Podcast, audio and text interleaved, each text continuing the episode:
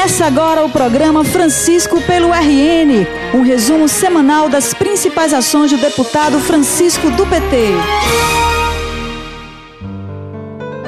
Olá, conterrânea e conterrâneo, você que acompanha a gente toda semana aqui pela rádio, sabe que este é o espaço para falar das atividades do deputado Francisco do PT. Mas hoje a gente vai começar de uma maneira diferente porque estamos vivendo a Semana Santa, um período considerado especial pelos cristãos. E justamente num momento bastante simbólico, porque vivemos um momento difícil por causa da pandemia, mas ao mesmo tempo um momento de esperança. E o deputado começa falando sobre isso.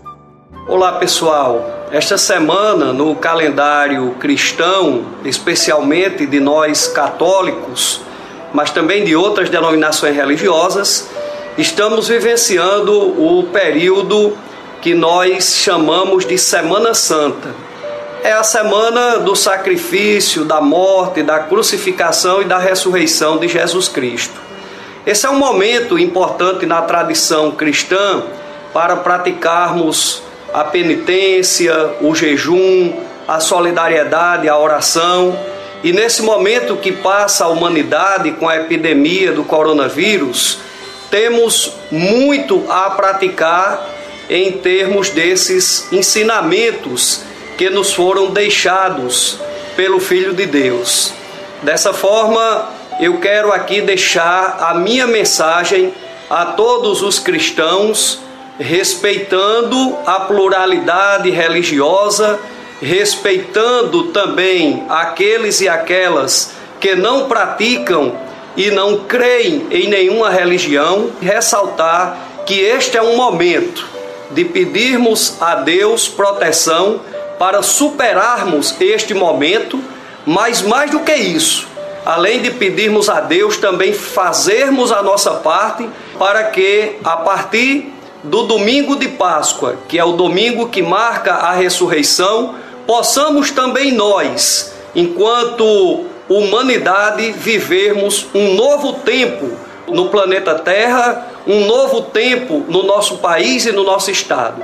Então, que cada um possa aproveitar esta Semana Santa, este feriado de Semana Santa, com os seus familiares, cumprindo o isolamento social e praticando também gestos de solidariedade de tolerância, de compreensão, de ajuda aos nossos irmãos que estão necessitados em razão desta pandemia. Como disse o deputado, o momento é difícil para todo mundo, mas também de esperança. E esta semana, por exemplo, tivemos uma boa notícia a de que o governo do estado vai atender ao requerimento do deputado Francisco e vai contratar as oficinas de costura do Rio Grande do Norte para a fabricação de máscaras, que serão distribuídas gratuitamente para a população potiguar. Serão 7 milhões de máscaras confeccionadas. O deputado explica para a gente. Eu apresentei um requerimento na Assembleia Legislativa que foi fruto de uma reivindicação dos é, é, faccionistas, ou seja, dos proprietários de oficinas de costuras aqui da região do Seridó. Alguns deles falaram comigo há alguns dias porque eles é, estavam muito preocupados com o fechamento dessas fábricas, uma vez que os seus principais compradores estavam dando férias coletivas aos seus servidores, né, colaboradores e colaboradoras, e isso tinha reflexo direto nessa atividade econômica aqui na região do, do Seridó e no Rio Grande do Norte, onde essas oficinas estão implantadas, porque são praticamente uma centena ou um pouco mais de uma centena de oficinas de costuras que geram mais de 3 mil empregos diretos aqui no Rio Grande do Norte. É uma importante cadeia produtiva é, que gera empregos e que gera renda no interior do nosso estado. E é, o governo brasileiro está tendo muita dificuldade de adquirir equipamentos de proteções individuais, assim como os governos estaduais. é, especialmente a questão das máscaras. Para os profissionais de saúde, não são apenas máscaras e as exigências são maiores naquilo que diz respeito a esses equipamentos de proteção individual. Agora, a população também tem que ter esses meios para prevenir a proliferação da doença, seja prevenindo a si próprio de contrair ou também de transmitir o vírus para outras pessoas. E nós tivemos então a ideia de apresentar esse requerimento na Assembleia. Conversei com o secretário de Desenvolvimento Econômico, Jaime Calado, conversei com a secretária de administração do nosso, do nosso estado, conversei com o pessoal da Secretaria de Saúde. E participei de duas importantes videoconferências onde estavam representantes das empresas, das oficinas de costuras, do SEBRAE, é, do governo do estado, é, da FIERN, de diversas outras instituições.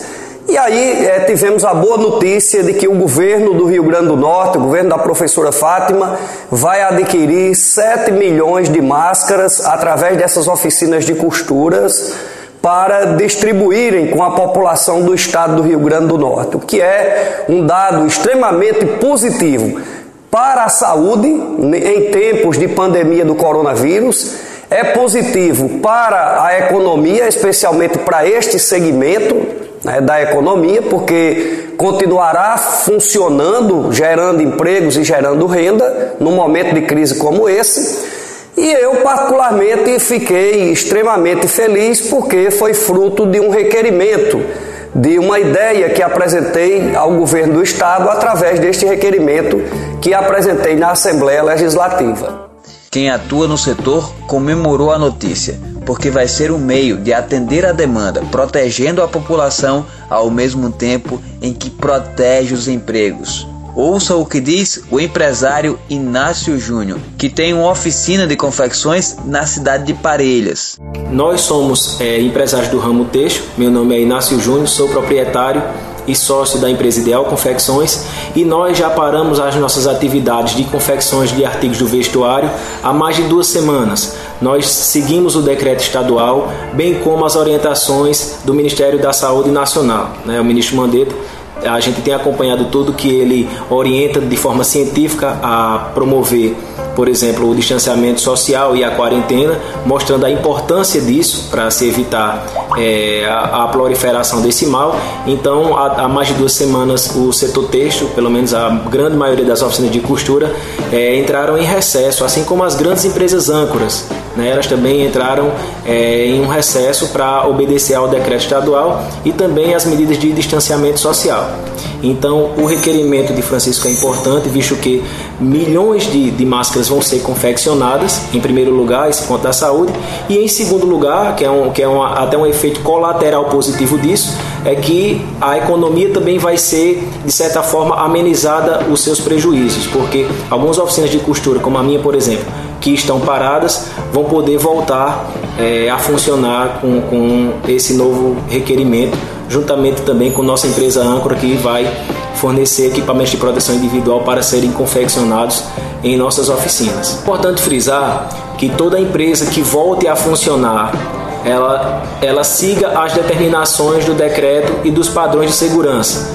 O exemplo da nossa empresa, a gente está mantendo o distanciamento mínimo entre entre cada posto de trabalho, né? A gente tem adotado em média 1,80m de distanciamento para cada posto de trabalho e também respeitado o número de uma pessoa a cada 5 metros quadrados. Então, no nosso prédio, a gente tem espaço suficiente para pessoas trabalharem bem mais do que o nosso quadro de funcionários. A gente conseguiria é, colocar mais pessoas aqui dentro para trabalhar de forma segura, mas por precaução a gente é, vai trabalhar com o número de funcionários que a gente tem e vai respeitar essas medidas de segurança. Distanciamento, distanciamento mínimo de cada funcionário em relação ao seu posto de, tra de trabalho e também é, o mínimo de uma pessoa a cada, no máximo uma pessoa a cada 5 metros quadrados. Né? A gente tem é, uma boa área aqui de atividade de área de produção e os nossos funcionários eles vão trabalhar na mais absoluta segurança.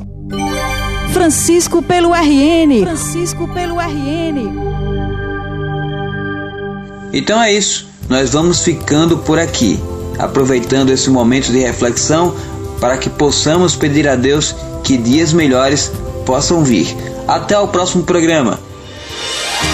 O programa de hoje chegou ao fim, mas você pode acompanhar diariamente o trabalho do deputado através do Facebook e Instagram em arroba Francisco do PT.